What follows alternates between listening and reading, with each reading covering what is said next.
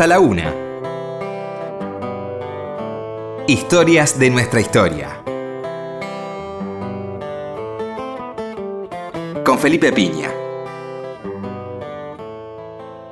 Por Nacional.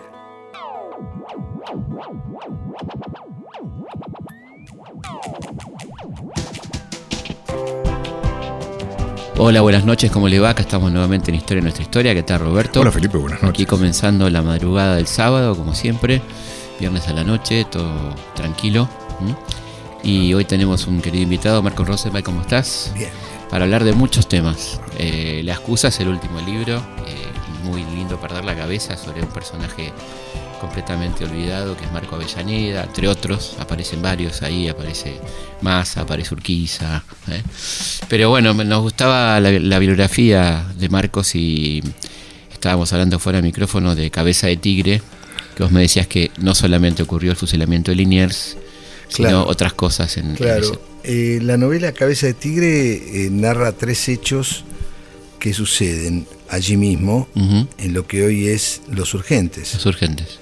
Es el fusilamiento de siete montoneros en 1976, Ujú. el, bueno, el fusilamiento de Liniers y el robo de las actas del Congreso Ujú. de 9 de julio. Claro, podemos arrancar por, eh, por el primero, por el de Liniers, si querés hablar Claro. un poquito de eso. Eh, en realidad, lo de Liniers es más, digamos, dentro de los tres hechos, es el que menos importancia tiene, porque en realidad lo ficcionalizo como si fuese un padrino eh, de Cayetano Grimau. Cayetano Grimau es el chasque de la revolución, es el chasque que sale, una vez que se declara la independencia, sale con las actas y y tiene que llevar- llegar en 15 días a Buenos Aires con las actas del Congreso. En Córdoba, en Cabeza de Tigre, lo interceptan, le roban las actas. En realidad, la novela, gran parte de la novela es todo ese viaje que hace Ajá. Cayetano Grimau desde Córdoba, desde Tucumán hasta Buenos Aires, en donde después es enjuiciado este, y quitado el, el título, el, el grado de, ofici- de oficial. La chasqui oficial. Exactamente. ¿Se Eh, sabe quién, quién lo roba, por qué lo roban, o es simplemente un robo, un asalto de caminos, o cómo es? No, se dice que eran eh, partidarios de, Urqui- de Artigas, que se oponían en ese momento al Congreso del 9 de julio, ¿no? Sí, sí. De hecho, no manda representantes. No mandan. Pero bueno, hay que decir también que cuando Artigas manda una, una avanzada, una delegación en el año 15 para hablar con el director supremo Álvarez Tomás, esos diputados son secuestrados, ¿no? No era un muy buen inicio de cómo iba a ser el Congreso de Tucumán. Y a los pocos meses a Santa Fe es arrasada por las fuerzas directoriales. Entonces Artigas decide no mandar diputados al Congreso de Tucumán, cosa Claro. que no siempre se cuenta Claro. y parece ser un encabronamiento de, Claro. de Artigas. Hoy hay historiadores uruguayos que mm, artiguistas que dicen que hubiera sido mejor que hubiera mandado diputados, ¿no? a pesar de ese enojo, porque hubiera sido una muy importante bancada federal. Pensá Córdoba, este Entre Ríos, Corrientes, Santa Fe, Misiones, ¿no? Ha sido un bloque federal interesante, ¿no? Bueno, eso es un poco la diferencia entre la historia y la, la tradición oral, las Claro. leyendas orales y lo que a mí como novelista me interesa contar, ¿no? Claro. Es Eh, esa libertad que yo no tengo. Está buenísima.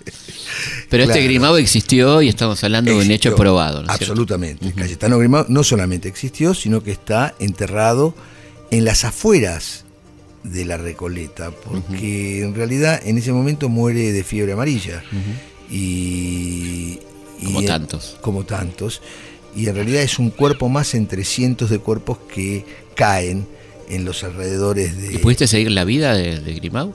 ¿Qué, pasó con él, digamos, después de que, que lo se echan? casa con una familia tradicional aristocrática porteña, tiene hijos, nada, hechos circunstanciales de la vida que pasan a ser Pero no, no olvido. pasa a integrar la, la Nada. lista de desocupados. Nada, exactamente. Claro. En realidad, yo creo que cada persona pasa, o cada uno de nosotros pasamos por la vida, sin lugar a duda que hay un hecho que, que se valora, que es tal vez lo que le da sentido a la vida de uno, ¿no? Hay un hecho que siempre que es fundamental, ¿no? El hecho de él fue eh, llevar las actas del Congreso. El honor, ¿no? El De- honor, ¿no? Este, El honor truncado de alguna manera, ¿no? El honor truncado. Bueno, a, Sí. esto, a esto va la novela. En realidad la novela está contada por un descendiente de Cayetano Grimau en sexta generación, personaje ficticio, Claro. eh, José Antonio, José Antonio Grimau, que le cuenta a sus hijos estos hechos. ¿De qué manera se relacionan? Bueno, en realidad, la mujer de José Antonio Grimau es una de las siete fusiladas en Cabeza de Tigre, en el año 76. Ajá. Así se va tejiendo y entre relacionando la, la no- y la novela La, pasa la elección del lugar no fue casual, digamos, ¿no? Probablemente la de los fusilados en Cabeza de Tigre en el 76, digo, o sí. yo creo que es casual. Mm, Eh, es casual. Lo cierto es que porque en realidad Cabeza de Tigre se llama a todo ese territorio. Mm. Que hoy podemos circunscribirle y darle un nombre y decir los urgentes. Los cuando, Urgentes. en- cuando a mí me invitan en los urgentes a, a presentar la novela, eh, ellos hacemos el camino real y este, pasamos por el por donde está enter- este, fusi- donde fue fusilado Liniers, Monte de los Papagayos. el Monte de los Papagayos, que es ahora un montecito que es todo lo que quedan, que es 10, 10, 15 árboles, Ajá. el árbol central, y este el lugar donde fueron eh, encontrados los siete cuerpos de los fusilados de la masacre urgentes, donde hay siete árboles plantados, y todos los años se, hay dos chicas que forman un grupo que se llama Memorias Urgentes, que valorizan ese lugar y le dan y digamos mantienen la historia. Eh, ahora bien, este, eso eran los urgentes. Bueno, una de esas siete fusiladas, yo coloco. Que es La- descendiente de Grimau. No. Ah, es la no, mujer de- Es la mujer de José Antonio del descendiente Grimau. de ex- es decir, es la, lo que sería la suegra. Claro. Ajá. Es La mujer, perdón, no, sí, está bien. Es la mujer de José Antonio Grimau. Que, y entonces toda la novela se transforma en una novela policial en donde José Antonio Grimau intenta por todos los medios llegar a encontrar a esa persona que tiene hasta el día de hoy las actas del Congreso del 9 de julio, las actas de la Constitución. Ahora Claro. bien, las actas del Congreso De independencia. de, de la independencia. Esas actas Ujú. coincide con un cura, que es el personaje real, que avaló el fusilamiento de los siete militantes ciertamente es ficticio que él mm, hubiese tenido las actas, Claro. pero no que avaló, porque figura dentro de las actas. Y también eh, figura dentro de la novela, comienza a mezclarse la historia y la ficción, cuando, por ejemplo, en la presentación que yo hice, en la presentación que se hizo en Los Urgentes, aparece como público el médico, que también está dentro de la novela, que encuentra los siete cadáveres. Es decir, de qué manera la novela y la, lo histórico y la, y la ficción se conjugan Claro. en hechos. Eh, bueno, de, de eso te se trata el oxímoron novela histórica, ¿no? Claro, totalmente, pero vos lo repetís un poco el esquema con esta última, ¿no? Exactamente. Entre Pablo y, y- y Marco Avellaneda, ¿no? Que en realidad perder la cabeza, perder la cabeza que acabas de salir eh, editada por Alfaguara, es el, el comienzo de la trilogía. Comienza allí con dos historias. Una historia que arranca con Marco Avellaneda Claro, y la otra historia que arranca en los años 70 Con con Pablo. Ese personaje Pablo va a continuar en- como novela independiente en Cabeza de Tigre y va a continuar en Monteagudo, Anatomía de una O Revolución. sea, vamos como, el- como la guerra de las galaxias.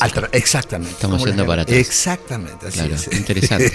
O sea que está muy bien que empiece leyendo eh, Perder la cabeza. Perder la cabeza. Claro, bueno, muy interesante el relato, ¿no? De, de- primero contémosle a la gente quién era Marco Avellaneda, además del papá de Nicolás, ¿no? Claro. Porque, bueno, ahí aparece un, un Marco Avellaneda narrando en primera persona, ¿no? Este, su, su, su cabeza, digamos, en, en esa desolación con Fortunata que lo, su amada, ¿no? Que lo Mm, mira. Y este y es un personaje muy interesante, Marco Avellaneda, ¿no? Sí, este. Catamarqueño, la gente cree tucumano, pero catamarqueño en realidad. Claro, eh, era el. Era la zona del, del Gran Tucumán. el Gran Tucumán, en esa época sería. Sí, en esa época sería un tucumano. Hoy diríamos catamarqueño. Claro, hoy diríamos catamarqueño.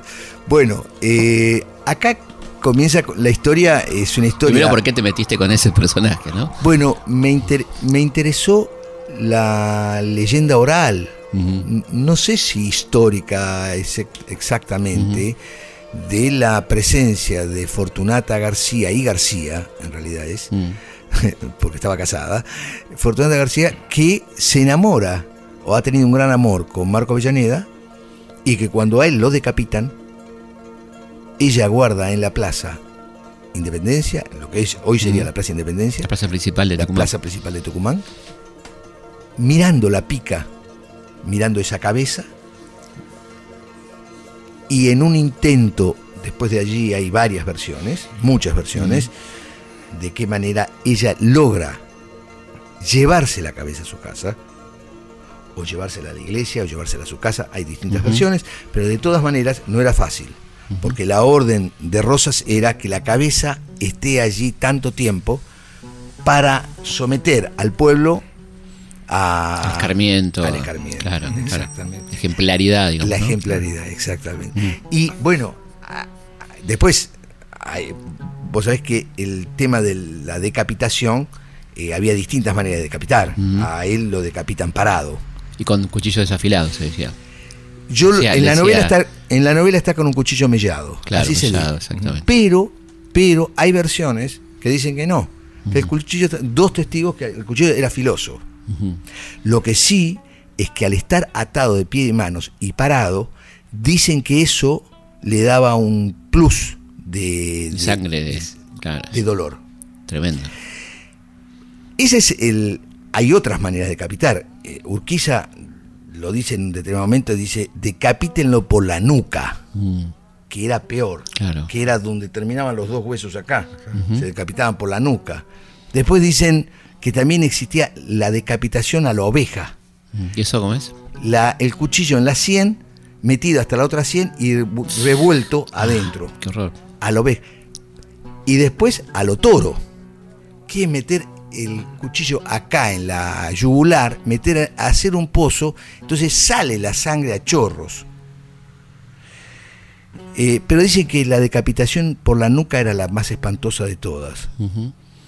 Eh, Qué, y a- qué- qué cuestión tremenda, ¿no? O sea, estamos hablando de una guerra civil, ¿no es cierto? bueno, Que son las más crueles generalmente. Ahí hay ¿no? un, hay un- en toda esa historia ahí, eh, que yo veo que tenés la colección Sí, completa. Sí. En uno de los primeros libros habla de un gaucho pastoriza. Y entonces el gaucho pastoriza dice, yo, yo empecé decapitando así por curiosear. Y me di cuenta que en realidad cuando se decapita, es cierto, los ojos siguen como funcionando y el cuerpo también segundos. Y el cuerpo es como que tiende a avanzar. Y entonces el gaucho decía, Pastoriza decía, yo llegué a la conclusión que el que más avanza es el cristiano. Mirá. Impresionante, ¿no? Claro. Es una especie de teoría del decapitado. Exacto. Bueno, lo cierto es que perder la cabeza es una historia de amor. Es una son historias de amor. Claro. Esta historia, porque también no solamente la historia de amor de Marco Avellaneda y Fortunata García, sino también la historia de amor que vive Pablo huyendo de la represión Ujú. En Tucumán. en Tucumán. Tucumán de los 70, digamos. Exactamente. Y después hay una carta que va uniendo todas las La historias. carta de Fortunata. Exactamente, una carta apócrifa. Contemos, contemos, porque Claro. igual no te vamos a, vamos a espolear la novela, pero, pero sí me parece interesante contar quién era, quién era Marco Avellaneda, ¿no? ¿Quién era este personaje? Eh, bueno, Marco Avellaneda eh, es un opositor a Rosas. Este, dicen que mandó matar a Heredia y hay otros otros historiadores que sostienen que no, que no lo mató él. Él viene escapando, ¿no?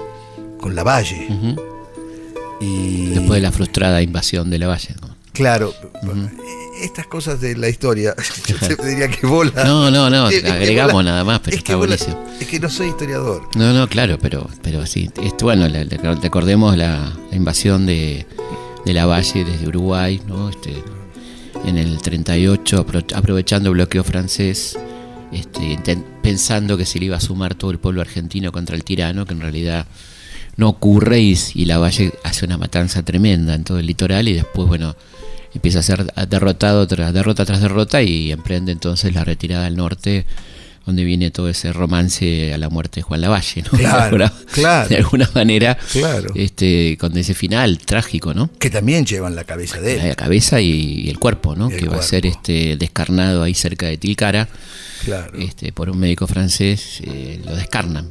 Porque Ah. se estaba pudriendo el cadáver y era muy larga la el trayecto hasta Bolivia. Hasta Bolivia. Claro, ¿no? Seguimos en Historias de nuestra historia con Marcos Rosenbach hablando de su libro, su trilogía, Perder la cabeza, Monteagudo y Cabeza de Tigre.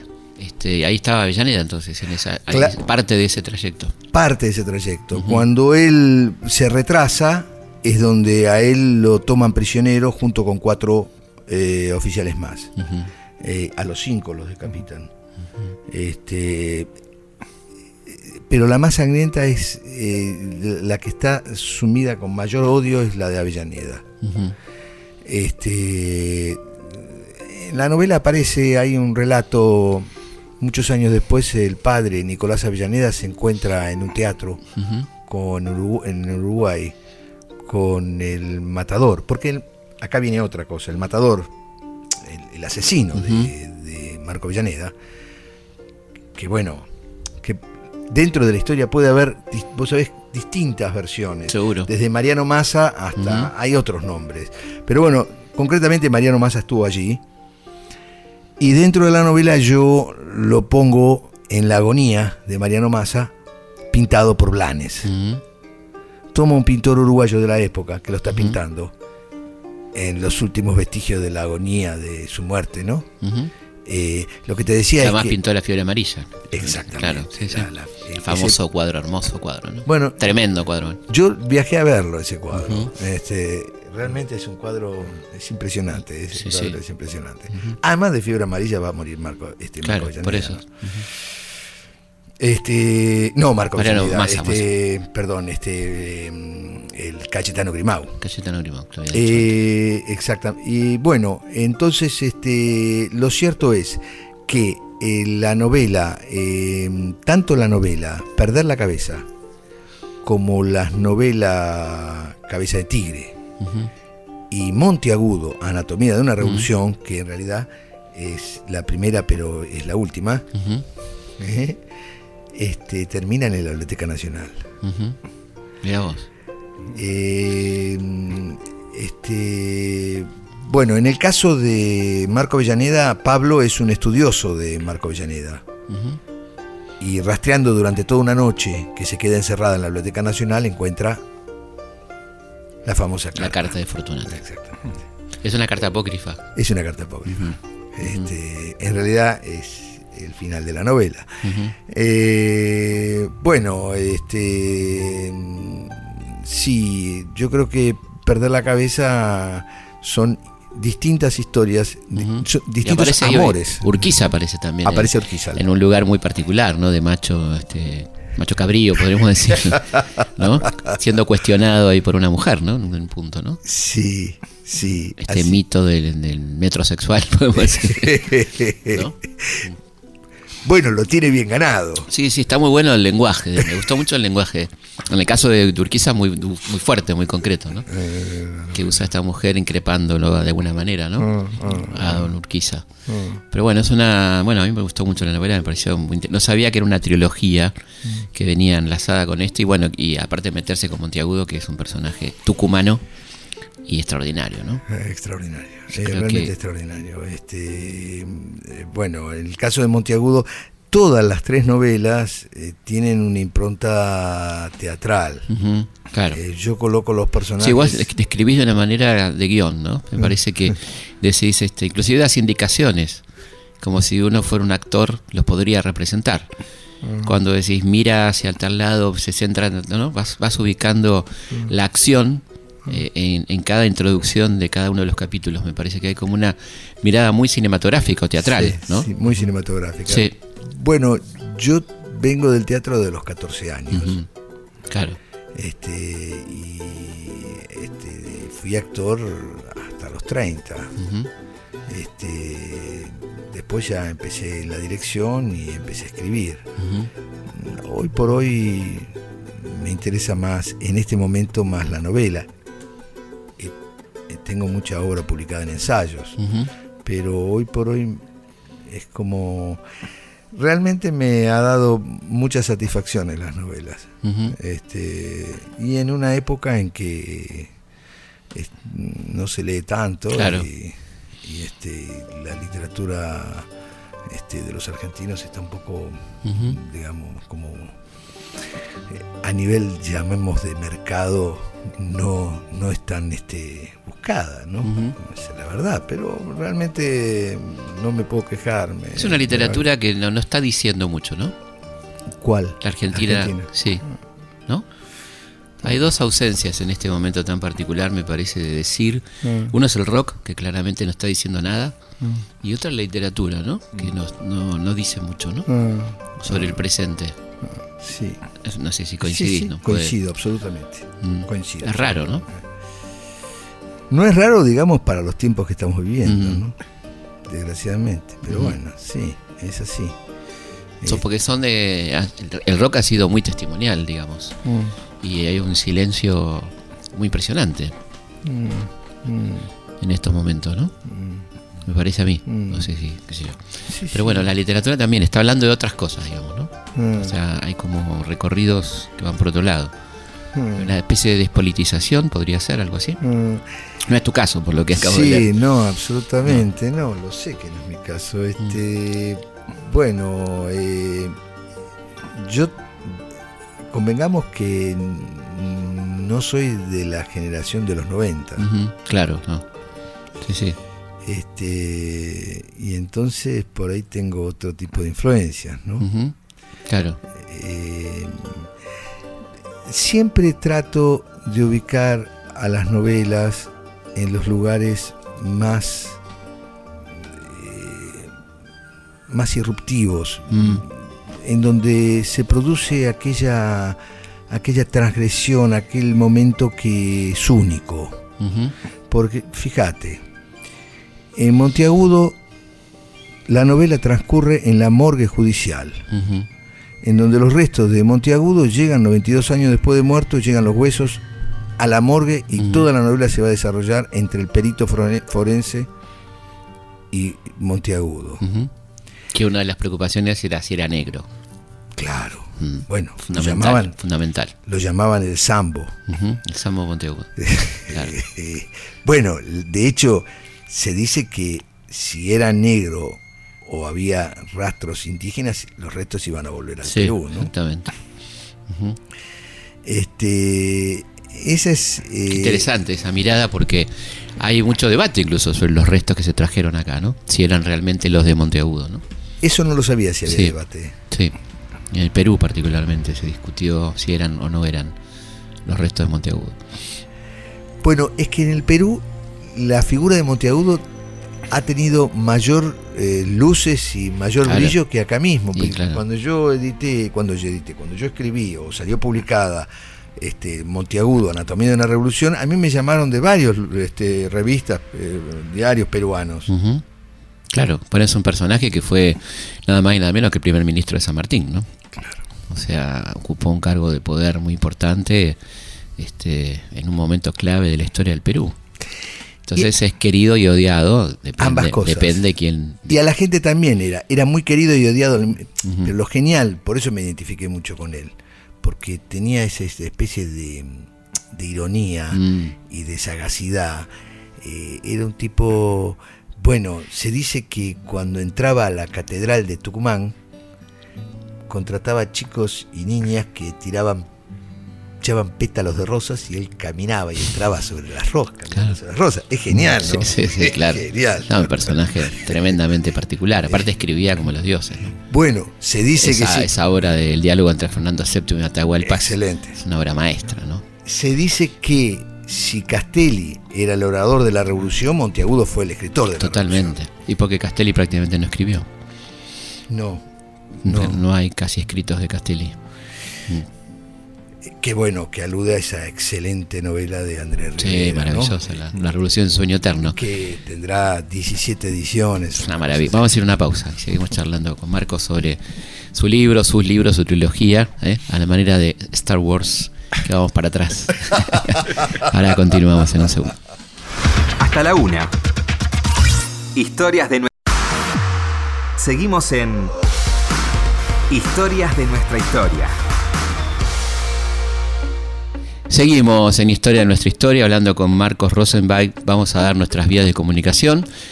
Pueden comunicarse con nosotros a través de nuestro mail, Historias radionacional.gov.ar. también a través de nuestro Twitter, Twitter, que es eh, arroba Felipe Pigna, a través de nuestro Facebook, Felipe Pigna, página oficial. 810.000 personas. digamos. 800, sea uno más de los 810.000. Ahí tenemos música, tenemos cine, tenemos muchísimas cosas que compartimos todos los días. eh, y también a través de Instagram. ¿eh? Así que si no se quieren comunicar, eh, perfecto. Y si quieren, tienen todas las posibilidades de comunicarse con nosotros. Y también este, les recomendamos la aplicación Felipe Pigna, página oficial. Ahí van a tener los podcasts de este programa. ¿eh? Tienen centenares de programas para escuchar en el auto, donde quieran. Sí. Así que bueno, estamos ahí para, para que nos escuchen cuando ustedes quieran. Y lo hacen realmente, porque Sí. es uno de los programas más Sí, escuchados. ¿no? y eh, también pueden hacerlo a través de la plataforma Contar, que además de ver muy buenas producciones argentinas, cont.ar, van a ver bajando hasta el final, si tienen tablet, eh, a lo último está nuestro programa de este que estamos ahora, que es Historia de nuestra historia, Sí. y pueden bajarse los podcasts, que ahí centenares de podcasts para escuchar en la tablet, en el celular, donde ustedes quieran. Tenemos que contar alguna vez el ranking de los programas más escuchados, porque hay Bueno, programas como San Martín, sí, la verdad que sí. Guerra del Paraguay es uno de los Guerra del Paraguay es un éxito. uno de los más escuchados, así que les agradecemos a ustedes este, Sí, que sí. nos escuchen este programa que hacemos con tanto cariño y que por suerte llega a todos los rincones de la Argentina a través de Radio Nacional. Historias de nuestra historia. Con Felipe Piña. Bueno, y un 13 de agosto pasó algo Sí, importante, ¿no? Sí, algo para recordar realmente. Sí, eh, 13 de agosto en Buenos Aires falleció en 1989 don Piero Hugo Fontana, más conocido como Hugo del Carril. Uno de los más grandes, ¿no? Eh, sí, seguro que sí. Entre otras cosas, tango, enorme director de cine. Sí, a vos te dijo una vez Leonardo Fabio que él quería ser como Hugo del Carril. Exactamente, ¿te acordás? Qué Sí, lindo. actor, director, cantor. Sí, sí, un tipo de una pinta aparte. Tremendo. Mm. Había sido locutor de radio, Ajá. ¿sí? En Ah, su mirá. época de Piero Fontana. Y, y alguna vez, alguna vez, negoció, entre comillas, llegó a un acuerdo con alguien que sí se llamaba Hugo del Carril. ¿Ah, sí? Claro, que, Ah, no, era, que no era su nombre. Hugo, eh, una voz, lo que vos decías, una Mm. pinta increíble. Y alguien que hizo eh, una, tiene una trayectoria, a ver, espectacular en el canto, como director de cine Y como actor. y como actor. ¿Y qué vamos a escuchar de Hugo del Carril? Eh, a ver, por Hugo del Carril te diría que eh, eh, sí, hay mucha gente que estar pensando, bueno, tiene una versión de la marcha peronista que no es mala, sí, pero es, es muy partidario. Claro, sí, sí. Eso, sí. Y este trabajo que alguna vez eh, Alfredo Lepera utilizó de Amado Nervo, Ujú. fue La noche que me quieras, para hacer El día que me quieras, ¿sí? con música de Carlos Gardel, y en esta versión impresionante también de Don Hugo del Carril. Vamos a escucharla entonces.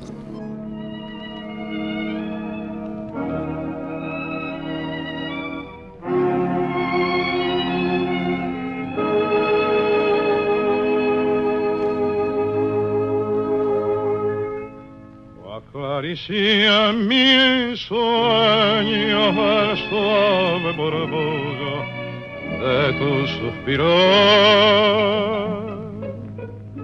Como ríe la vida si tus ojos negros me quieren mirar. Mi buena tarde tu risa leve es como un perito, ella quieta mi herida, todo, todo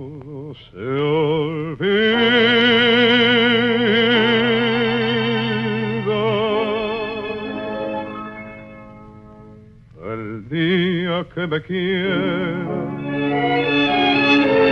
La rosa que engalana se vestirá de fiesta con su mejor color y al viento las campanas dirán que ya eres mía y loca la fontana. Se contarán su amor.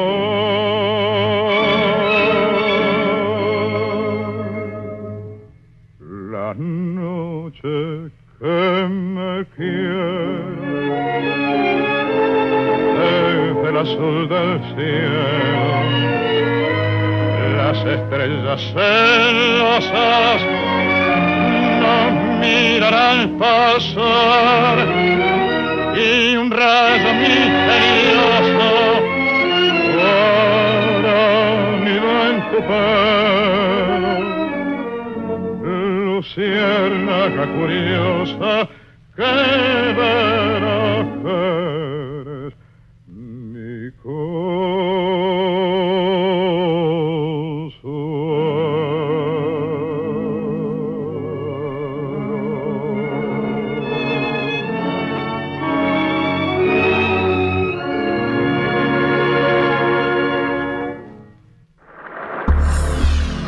Historias de nuestra historia. Por Nacional.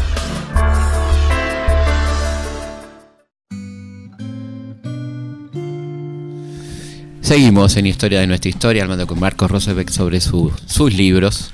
Y estábamos hablando apasionadamente fuera del micrófono de Monteagudo, pero terminamos hablando de Fortunata, Claro. esta mujer casada, ¿no?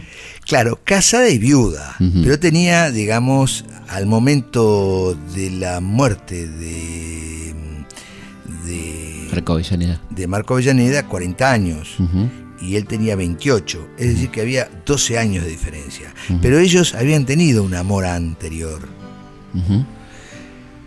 No se sabe exactamente cuándo. Se supone que debe- debió haber sido antes del casamiento. Claro. De todas maneras, estamos hablando de un amor de alguien de 12 años Claro.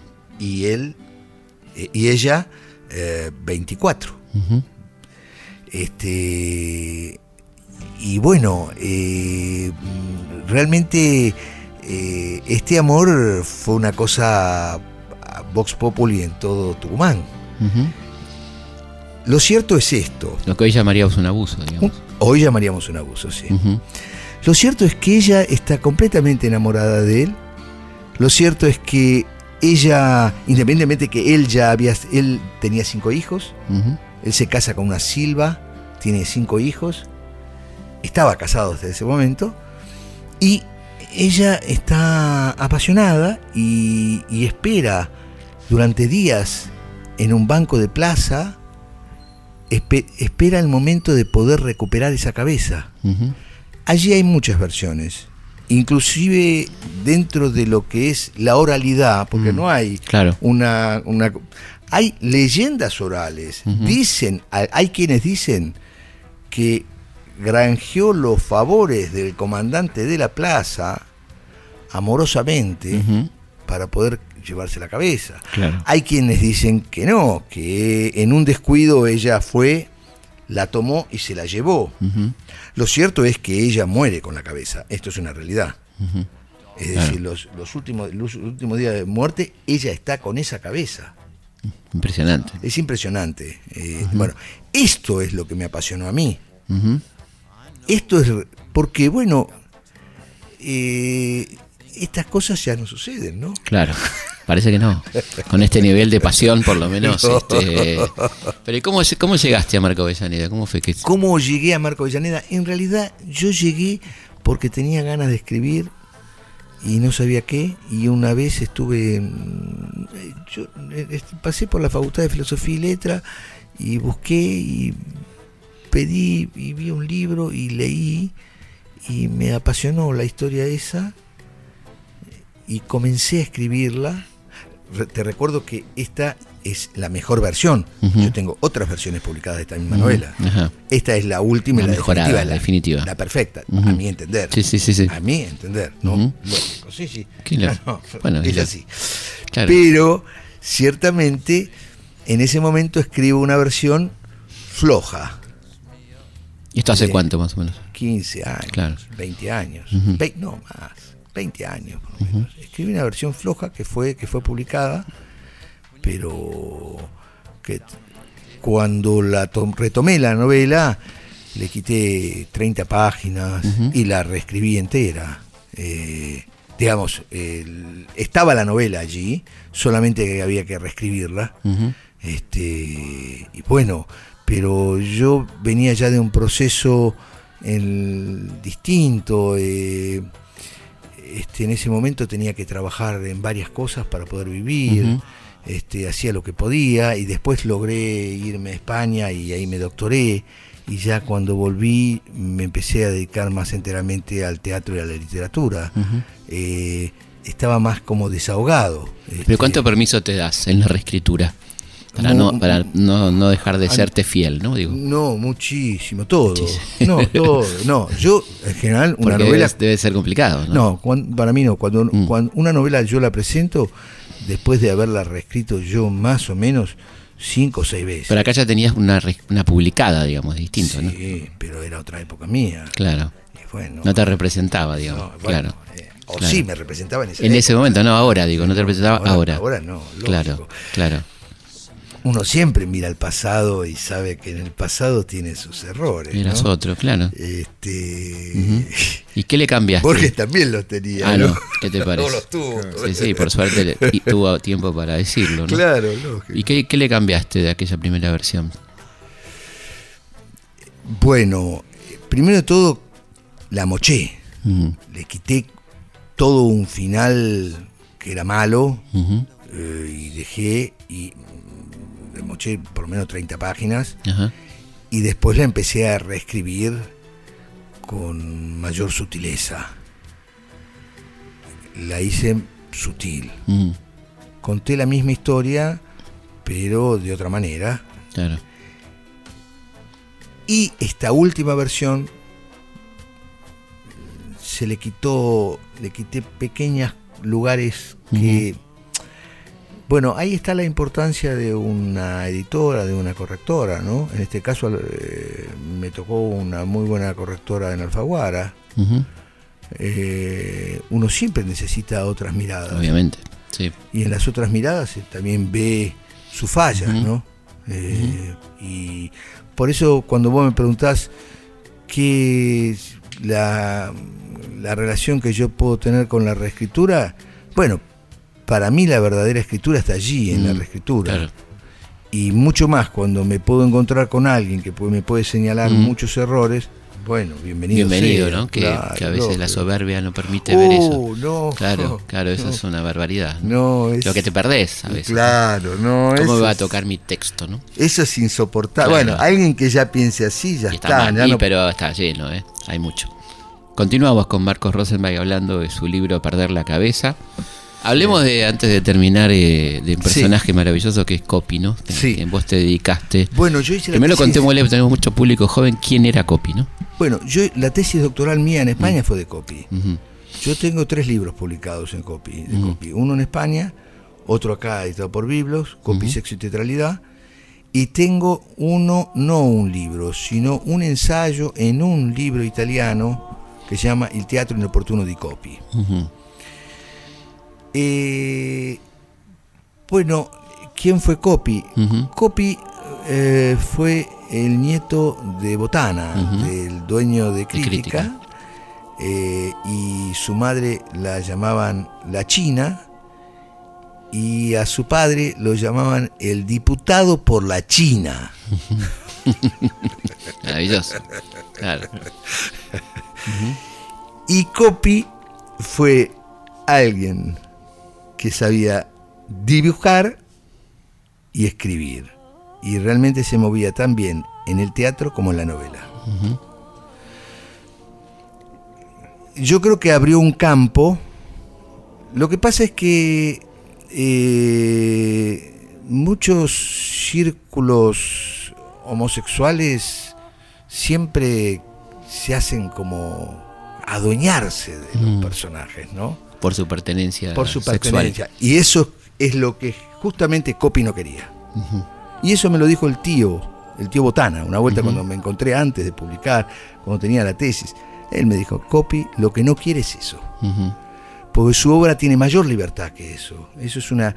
Y en realidad lo que él ve en esos años, esa cantidad este, infinita de relaciones eh, que puede existir hoy, que hoy podemos aceptar y ver, ¿no?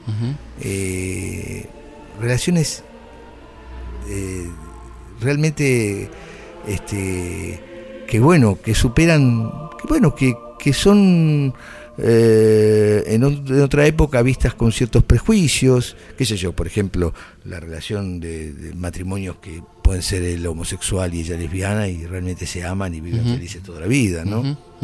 Eh, esas, eso siempre fue motivo como de suspicacia de la gente, ¿no? Como de no aceptación. Claro. Y como esos, muchas más relaciones. eh, bueno, En realidad, y lo que hace con su obra, eh, en su teatro, que es, y su novela, ambas géneros son muy buenos. Dentro de lo que es el teatro, a mí lo que más me las obras que más me apasionaron fueron lo homosexual y la dificultad de expresarse, que yo en realidad lo traduje de esa manera. Este, acá se lo traduce como el homosexual. Este, Pero es más lo. lógico. Y este eh, Esa obra se estrenó, se, se dio. Sí, se estrenó acá, se estrenó acá en el Cervantes, un teatro que yo personalmente no la fui a ver. No, no, no me interesaba quién la actuaba, ¿no? Digamos, e- era como poner una obra justamente eh, con todo lo que Copy luchaba. ¿no? Con, Claro. eh, con el establishment, Está ¿no? Claro, el oficial. El oficial, y con actores así, de esos nombres así, que, que no han vivido esas historias. Él era un hombre que... Estamos hablando de vi- Vicuña. ¿no? Claro, De exactamente. Jaime Vicuña. Exactamente. Pero tenía otro nombre, ¿no? Era, era algo de Eva Perón. ¿Cómo era el nombre de la obra? No, esa es la otra. Eh, bueno, El- la, obra, la obra esta se llamaba así, lo homose- Lo- el- el- claro, sí. el homosexual, la dificultad de expresarse, y después está, bueno, Eva Perón. Eva, Eva Perón, Perón. es una genialidad de. Ujú. Es una obra realmente genial.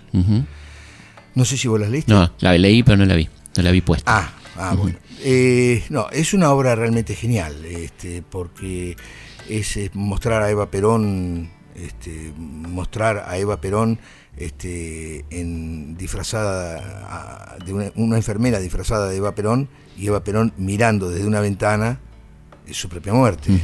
Este, eso ya es, este, Sí. es- eso ya es una genialidad Eh, y, y además toma la mitología de las joyas de, toma Claro. todos los mitos habidos alrededor Sí, de la sí. figura de Perón y de Eva Ujú. Perón Ujú. eso lo hace ser un, un artista Vos empezaste describiéndolo como el nieto de Botana, ¿no? Eso Claro. que hay mucha definición ahí, ¿no?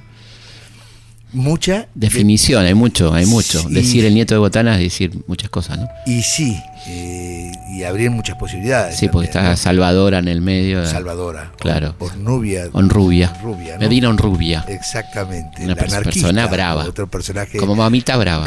Sí, Esa es la abuela de Copy, claro. la mujer de Botana, que fue dramaturga y anarquista. Anarquista. y amiga de, en esa época también de los dirigentes del Partido Comunista Argentino. Y, de- Eh, y- y amante, dicen, de Radovisky cuando estuvo en Montevideo. dicen eso también. Sí. Eh, que Personaje am- increíble. sí, am- amiga de Rodolfo Yoldi. Este, bueno, un personaje único, sí, que además. Le robaba las bobinas de, de papel de crítica para dársela a la protesta en un momento dado. Eso no sabía. Sí. Y Sí. además, bueno, estuvo en Cana con Uriburu y manda esa carta extraordinaria, ¿no? Que le manda a Uriburu, que le cruzo la cara, señor general. Después te la, después te la paso. La Ah, eso Impresionante. no. Ah, no, no, no. Sí. Lo que sí sé, o se dice también, que también es parte de la leyenda, que esas cosas son realmente apasionantes, ¿no? Sí, sí. Pues yo- yo no leí los mitos, el tomo tuyo de los mitos, yo quiero leer ese ¿Cómo no? Ahora- ahora te lo ¿no? Porque ahí se dice que la noche anterior al golpe, Ujú. 30, u- cuando Uriburu al día siguiente clausura todos los prostíbulos de la de la los prostíbulos de la mm, Suimigdal, La mafia polaca. de la mafia polaca, él durmió en uno de esos prostíbulos la noche anterior al golpe. Y puede ser. Porque era gente muy doble, triple moral, digamos. Sí, no, no habría ningún, ningún impedimento, ¿no? Este, bueno, este, estábamos en Copy. En bueno, copy, copy. Copy. Copy, un gran personaje, me abrió la cabeza, eh, realmente me abrió la cabeza. En el teatro hubo dos, dos perso- tres personas que me abrieron la cabeza. Alberto Ure, Ujú. Tadeusz Cantor, Cantor, claro. Que tenés un libro sobre Cantor. tres. Ah, bueno, yo vi uno. vi uno. Tres ediciones Claro. distintas, eh, Sí, con sí, agregados. claro. Y Copy. Eso- Hay que agradecerle a Kibe, ¿no? Haber traído a Cantor. Sí, es se- cierto. Se nos fue hace poco Kibe. Es cierto. Un tipo ah, discutido en su momento, pero yo creo que fue un gran director del Sí. San Martín, ¿no? Sí, sí, sí, sí, sí. sí. Yo me acuerdo de haberlo visto a Cantor en el San Martín en épocas este, dictatoriales, ¿no? Creo que vino en el 80, puede ser, por ahí. En el 80, exactamente. Mm, sí. Yo no lo vi. Yo lo vi. Una cosa tremenda. No me olvido más. Una cosa muy potente, ¿no? Ah, impresionante. Mm, Yo estuve con los actores de la Cricoteca seis meses en Polonia, eh, trabajando con ellos, y, y estuve estudiando en la Cricoteca eh, a Cantor, pero yo no alcancé a verlo.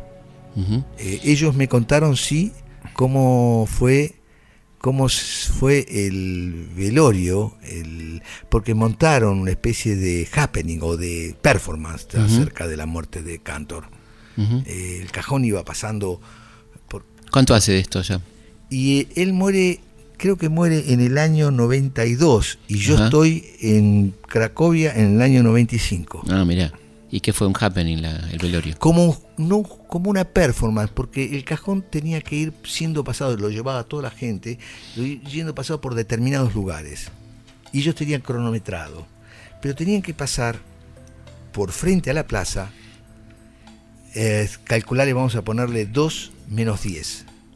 Pero querían que en ese momento, pues sabes que en Cracovia hay una plaza en donde salen, ahí hay toda una leyenda de dos hermanos que se matan a través de un rey, etcétera, etcétera, un rey, como las famosas historias de Shakespeare, ¿no? Claro. Eh, que, que- que tienen su basamento histórico. Claro. Bueno, ahí también, entonces los hermanos estos salen, este, tocan las campanas, este, en la plaza esa, la, la, la- escultura esa sale. Muñequitos. el muñeco, claro, que son enormes, ve de lejos, ¿no?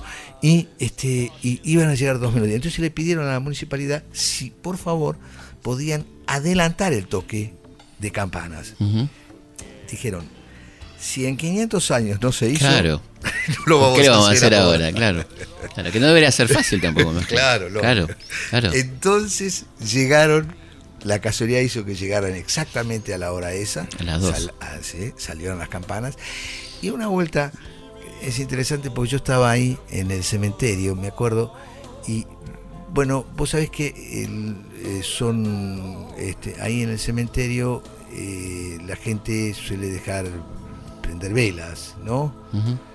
Eh, y gente muy humilde se acercaba a la tumba de Cantor Y dejaba una vela. Eso tenían los países socialistas, un respeto inmenso por el artista. Claro, claro, sí, sí. Sí, bueno, Hoy está, eso está degradado. ¿Y el teatro continúa? La- lo de Cantor continúa la compañía o... Continúan, se continúan los actores. En ese momento se dividieron en dos grupos y ahora hay otro grupo. Sí, continúan. Continúan. He visto algo por por eh, Google, por YouTube, mm, algo interesante. Eh, hay un tipo que se llama Wemiski, que es un plástico que es el que dirige en este momento ese grupo. Son actores que trabajaron 30, 35 años Ujú, con él, 20, claro. 25 años. Un toda una formador de- Toda una vida. Y un concepto de teatro, ¿no? Muy particular. Exactamente, así es. Bueno, ¿y ahora en qué estás? ¿Estás haciendo algo, escribiendo algo? Sí, estoy escribiendo una novela. Este, una novela que se llama Cuando calienta el sol. Ajá. Eh, y va de... y va de, de, en realidad es un tipo que está en, que ha perdido una, una hija, desapareció una hija pequeña y la buscó durante 10 años y llega a una playa en el sur y está ahí en la playa y en realidad es un él, él imagina las historias de las personas que ve cerca de él crea vidas Ah, mirá. pero después las vidas lo confrontan, es decir, las vidas son distintas, ¿no? A lo que él pensó. Pero hay una nena real Mm. que viene, se acerca y le dice, eh, primero se acerca cariñosamente, una, dos, tres, y a la cuarta vez dice, eh, vos podés ser mi papá, ¿no? Dice, no, no, no, no, puedo ser tu tío, que no, no puedo ser tu papá. No, no, no, yo, puedo- ser tu papá en broma, no, yo no quiero ninguna broma, yo quiero que vos seas mi papá. Y ahí empieza.